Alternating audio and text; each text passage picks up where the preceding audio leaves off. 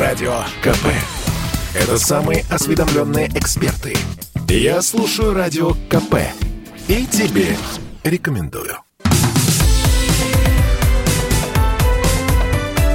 Как дела, Россия? Ватсап-страна! Это прямой эфир радио «Комсомольская правда». Меня зовут Михаил Антонов. Здравствуйте. Боевики движения «Талибан», запрещенные в России организации, взяли под охрану внешний периметр э, посольства России в Кабуле. Они уверяют, что российские дипломаты могут, которые находятся в Афганистане, работать спокойно. Об этом сообщил посол России в Афганистане Дмитрий Жирнов. Он пояснил, что на территории диппредставительства уже нет военных афганских национальных сил безопасности – которые охраняли россиян ранее, они покинули территорию. Но талибы уверяют, что ни один волос не упадет с голов российских дипломатов. Между тем, по словам Дмитрия Жирнова, обстановка в столице спокойная. При этом ранее сообщалось, что часть сотрудников посольства России в столице Афганистана Кабуле эвакуируют. Ну и приходят видеокадры, что происходит в аэропорту Кабула.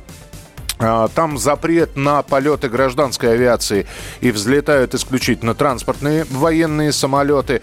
И можно увидеть, как люди пытаются остановить самолет э, военный, транспортный военный самолет американских вооруженных сил. Они цепляются за этот самолет. Ну и жуткие кадры, когда самолет набирает высоту, и, видимо, уцепившиеся за шасси, э, люди срываются просто с огромной высоты и падают вниз.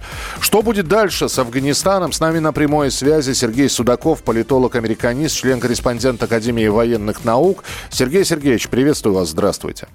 Здравствуйте. здравствуйте. А, вот э, передача власти, она произошла. Кабул теперь, да и, собственно, весь Афганистан, будем так говорить, находится под контролем талибов. Что будет дальше, по-вашему? Э, талибы э, прекращают, значит, э, свое распространение и начинают устанавливать свой порядок в стране, видимо, так? Я полагаю, да. Им очень важно определиться, с какой идеологией они идут дальше какие ценности они несут, какую страну они строят. Дело в том, что по сегодняшний день мы не имеем ни малейшего представления о том, какие у них планы, что они хотят, каким образом они э, будут бороться или не будут бороться с наркотрафиком, каким образом они будут относиться к тому, что э, раньше они заявляли по поводу образования для девочек, женщин, э, каким образом они будут э, верифицировать права человека, каким образом они будут общаться с внешним миром. Ведь по сегодняшний день мы прекрасно понимаем, что Талибан – это та организация, которая запрещена во многих странах мира, которая является террористической организацией. Это организация, на которой огромное количество крови и жизни мирных э, граждан, которые просто были убиты.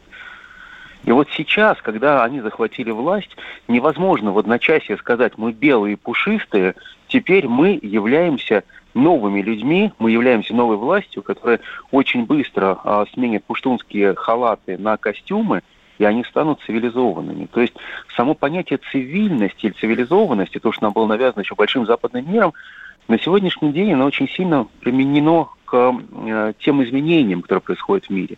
Вот посмотрите, в Сирийской Арабской Республике, когда туда вошли войска, когда пришли террористы, они пытались действительно создать новое свое государство. Сейчас мы видим, что а, Афганистан становится полигоном. Американцы пытались изменить ситуацию, начиная с 2001 года, но ситуация не только не изменилась, а привела к такому финалу. И пришла к финалу именно при новом руководстве американском. Я полагаю, что им сейчас талибам невыгодно развязывать новую бойню, новую войну. Но в то же самое время им очень тяжело будет удержаться у власти, потому что мы прекрасно помним, захватить власть это одно, удержать власть гораздо тяжелее. Ну, и история, вот сейчас... вы, же, вы же знаете, история знает примеры. Это и греческий переворот, э, полковники пришли к власти, это и Пиночет в Чили, и когда вооруженные, хорошо вооруженные люди просто захватывали власть и на какое-то время у власти оставались. На какое-то время это понятно, но дело в том, что время, когда талибы уже пытаются достичь этой власти. А, талибы так или иначе уже не первый раз приходят в Кабул. И каждый раз они его покидают. Но тем не менее у них сейчас очень четкий реванш, который уже в крови. Посмотрите, ведь с точки зрения идеологии, вся идеология построена на принципах шариата. Но посмотрите, как толкуют э, многие участники этого движения, даже тот же шариат. Украл, надо отрубить руку. На что задают вопрос, а зачем рубить руку, если проще выстрелить в голову? Зачем нам однорукие люди? Мы просто будем всех казнить, убивать. Зачем девочке ходить в школу? Ведь ей не нужна грамотность. Ведь отношение к женщине, простите, но хуже, чем к козе. Абсолютно именно такое отношение. Это недочеловек. Я считаю, что вот это та идеология, которая несовместима с нашей моралью прежде всего.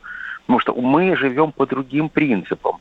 Не обращать на это внимание, наверное, будет неправильно.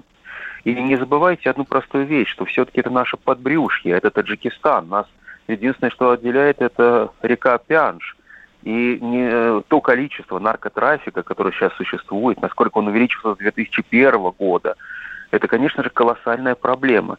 Ведь э, не забывайте, что именно талибы провозгласили политику, что опиаты являются более важным продуктом, нежели выращивание зерна. Именно они штрафовали тех и казнили, кто выращивал зерно, а не опиумный мак.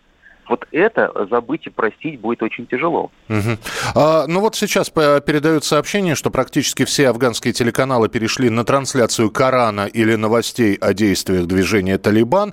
В самом Кабуле закрашивают изображения женщин в салонах красоты. Ну вот э, если видно, что женщина с открытым лицом, с распущенными волосами, эти изображения просто замазывают.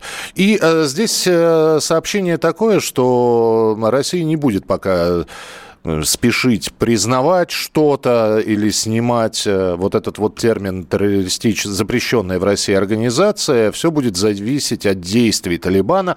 Как вы все-таки считаете, признание власти и снятие вот этого эпитета, запрещенная в России организация, оно последует или нет в ближайшее время?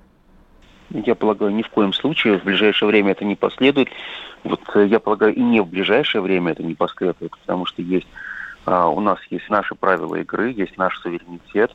И я полагаю, что а, если страна очень быстро меняет свое мнение, то это страна, которая не обладает собственным суверенитетом и не обладает собственной честью. Мы все еще, мы являемся государством чести, поэтому мы не можем в две секунды взять и поменять наше мнение. Мы прекрасно понимаем, что сейчас, вот за тем захватом, который произошел сейчас, мировое сообщество следит очень э, сильно и объективно пытается оценить, что же произошло. Мы сейчас э, с вами становимся просто свидетелями того, как перекраивается геополитическая карта мира. Я понимаю прекрасно, что сейчас Соединенные Штаты Америки находятся в растерянности.